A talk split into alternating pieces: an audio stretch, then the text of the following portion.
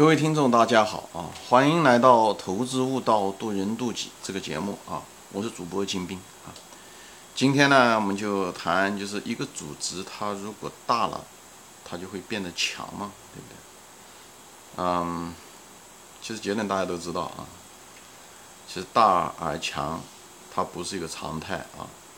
特别是一个组织啊，特别是一个组织形式，人的一个组织形式，人多，他心就散。对不对？质量很难以保证的，对不对？相反呢，就是强者呢，常常是来自于呢非常小型的群体，小型的群体。你看，嗯，你像历史上，对不对？亚历山大，对不对？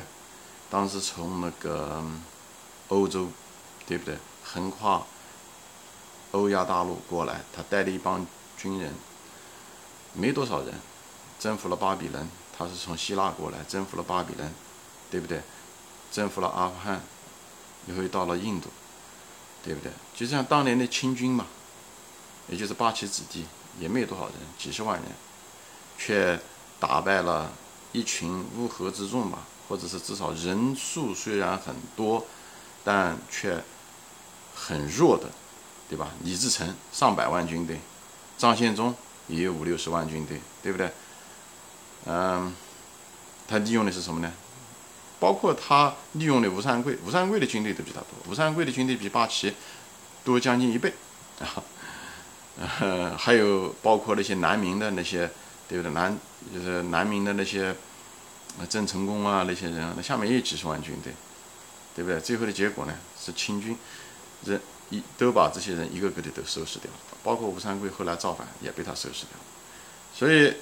你就能看到，数目不代表要多啊，所以大而强这是一个假象啊，基本上，呃，小而强才是有可能啊，因为人心要齐才是最重要的。你就包括历史上，你像亚洲历史吧，就说亚洲历史，当初横跨席卷亚洲，甚至是更远的，只有两个帝国啊，而且这两个帝国都是非常小的开始的。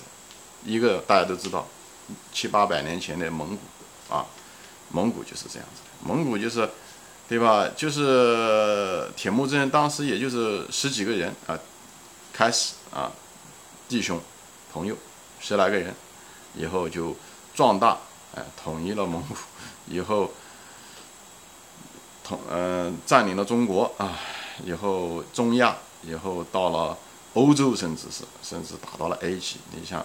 靠这几个人，所以你就看看到强的部落都是从很小的开始的啊。就第二个席卷亚洲的是哪一个呢？就是日本。日本在二战的时候基本上是席卷了东南亚啊，呃，包括中国啊，东亚、中国以后东南亚基本上都是他，甚至都快打到印度了，就是也是它也是一个很小的一个国家。所以一个东它一个强的。大不代表强，因为一大的时候，它人心它容易散，所以为什么它强？强一个很重要的一个特点是什么？就我是说人的组织啊，最主要是纪律，纪律一定要很严明。你只有有个纪律，你才有机会成为一个强。所以一个组织文化特别特别重要。人一多的时候，实际上就容易稀释，人多心散，众口难调，就在这个地方。或者是呢，你本来这个组织本身挺好的。对不对？十几个人，这个这个团队挺好的。突然之间来了一个人不好，他一个老鼠屎带坏一锅粥。所以你就看到多反而是一个负面的一个东西。就从一个组织的一个呃纪律性来讲，所以就是包括日本，日本后来在二战前期的时候啊，打仗很厉害，几个月就占领了百分之六七十的中国。那么后期的时候，他老他不是想老打败仗嘛？四二年以后，四三年、四四年，他老是打不赢，他老战略目标他是总是完成不了。对不对？什么原因？就是因为他后面的后来的军队，因为他他战线拉得很长嘛，他战线一拉长，他兵员需要更多的兵员，那么他就招了一些嗯更多的兵，他就变得大，但变得不强。他招的一些兵都是些日本，你看日本的电影，看的一些小商小贩啊，以前呢，或者是教师啊、文职人员啊，或者是什么，他不是这样当初的那些职业兵了。虽然职业兵当时并不多，一百万都不到，但是。嗯，却战果卓越啊。但是后来军队扩展到四五百万人的时候，反而嗯老打败仗，就是这个原因。他就是就是变得大而弱，就是这个道理，好吧？讲这些东西都是很浅显的道理，大家应该都知道啊。当然了，二战的时候后来变得强啊，那个日本人老打败仗，也有一个原因，就是因为中国的装备越来越好。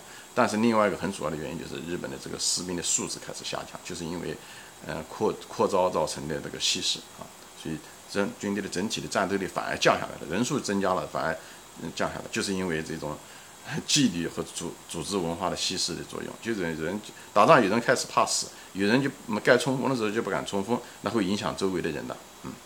那么在企业中也是一样的，所以企业。虽然有的企业是非常好的企业，刚刚开始的出来的时候都是好企业啊，但企业文化一个最大的问题，它企业一变大就变成大企业病。以后当初的时候那种做事非常有效率、愿意创新、愿意改革的那种闯劲，就渐渐的被稀释掉了啊。所以，嗯，我想那些就是做过把企业做大的那些企业家都有这方面很类似的一种感受啊。就是那些很靠当初的时候发发展精明能干的企业家，哎，最后的时候呢，把企业人招多了以后，队伍大了以后，人心就开始散，利益开始也开始有冲突，最后就很难带啊。人心一散，这样是队伍人人心一散就很难带了，你就很难回到以前了啊。所以呢，呃，你像我举一个最极端的一个例子吧啊，瑞幸咖啡，瑞幸咖啡。一年要开一千多家店，投投资的角度来说，我就说一下这个事情。一千多家店，这一千多家店要要一千多个店长，一些职员都得要培训。他哪一下子他他本来开始的时候从几几百家开始的，他怎么在一年之中他能够搞出那么多店长呢？那些店长是决定了这个店里面的文化。这店长好搞得不好都是新招来的，或者是哪个店里面的店员。成立的公司才几年，以后就这样的扩展，所以一点都不奇怪。最后，即使他没有做假账，我相信瑞幸咖啡一定也要出问题，这是迟早的问题。何况是瑞幸咖啡的那帮人，嗯，他们都不是，他们如果做过企业，他们是真正如果是一个企业家，而不是个生意人啊，不是做这个资本运作啊，神州什么，嗯，那帮人，哎，他如果是个生意人。呃，不是生意人啊，他是如果是个企业家的话，他不会这么样干的。他知道这个企业文化非常重要。如果把一个企业想做强，那么首先要知道不要随便的扩张，做大的时候要非常非常小心企业文化的稀释。所以我就说嘛，大是强的天敌。所以一个企业家，一个投资者，你如果是想识识别一个企业家吧，想把一个企业做强。首先，不要老想着把它做大，要把企业文化要保护住，把纪律要保护住，这个才是最重要。招正确的人，招对人，要比你扩张要更重要很多。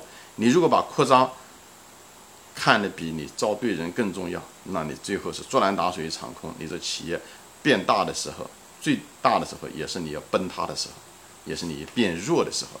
所以我就是说，这些做企业的人都知道啊。我为什么这样说？我是真跟面头的。你做，你如果投资一家企业，作为一个投资者，你就能看到一个企业的如果扩张速度过快，那么你就得要小心这种企业 啊。特别是那些喜欢资本运作的啊，喜欢拼命扩张或者多元化，像乐视也是一个例子。其实这些都是这些人，还是很有通，嗯，通常的这些东西都能看得到啊。虽然这个成长的机会很大，但如果你如果扩张速度过大的时候，你可能有一个短期的一个成长，那么几年啊，一年、两年、三年啊，迟早你得要出问题，那只是个定时炸弹，好吧？所以我在这里说一下子，就是一个组织啊大是强的天敌。好吧行今天就说到这里啊谢谢大家收看下次再见欢迎转发。